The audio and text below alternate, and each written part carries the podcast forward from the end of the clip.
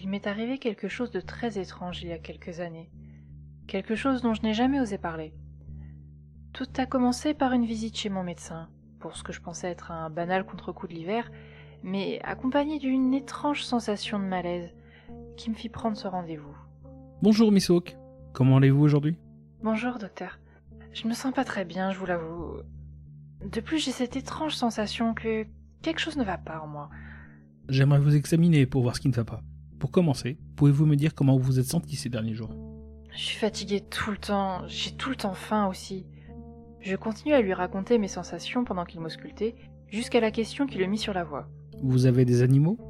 Euh, oui, j'ai un chat. Je vais vous faire passer des tests. Mais je pense que vous pourriez avoir une forme rare de toxoplasmose particulièrement violente. La toxoplasmose? Mais je croyais que c'était seulement une maladie de chat. C'est en partie vrai, mais il y a des formes rares qui peuvent affecter les humains. Je vais vous faire des tests plus approfondis pour vérifier. Il continua ses tests. Récoltant du sang et autres fluides, j'ai passé la journée à faire des allers-retours entre la salle d'attente et son cabinet, en attendant les résultats du laboratoire après chaque prélèvement. Je commençais à avoir une sensation de chaleur dans tout le corps. Je n'étais bien que recroquevillé sur mon siège, et j'avais une irrésistible envie de me lécher le revers de la main, que je réfrénais au maximum, jusqu'à ce que le médecin me rappelle dans son cabinet. Miss Hawk, je suis désolé de vous le dire, mais les résultats sont positifs pour une forme rare de la toxoplasmose. Comment ça, forme rare? C'est une forme très rare de la maladie. Je ne sais comment vous l'annoncer, mais nous avons l'impression que ça la modifie votre ADN et agit de façon très rapide. Pouvez-vous relever votre manche, s'il vous plaît?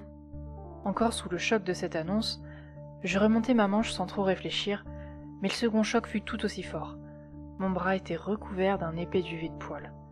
Machinalement, je remonte ma seconde manche pour vérifier. Pareil. C'est alors que je vis mes mains, aux ongles d'habitude si impeccablement limés, qui étaient maintenant pointus comme des griffes. Le docteur dut voir la terreur sur mon visage. Ça va aller, Miss Hawk. On va trouver un... Il n'eut pas le temps de finir sa phrase. La terreur fit place à une envie irrépressible de lui sauter dessus, griffe en avant. Le reste n'est qu'un trou noir. Je me souviens seulement m'être réveillé le lendemain matin dans mon lit. J'apprends de la voisine en sortant de chez moi que notre médecin est mort, tué par un animal dans son cabinet, un genre de fauve selon les rumeurs. Mais elle n'y croit pas. Il n'y a pas de fauve en centre-ville. C'était il y a quelques années. J'ai déménagé depuis, et parfois je me demande si ça s'est vraiment produit ou si j'ai rêvé. Mais ce matin, je sens comme un banal contre-coup de l'hiver, mais accompagné d'une étrange sensation de malaise. Faudrait peut-être que je prenne rendez-vous chez le médecin.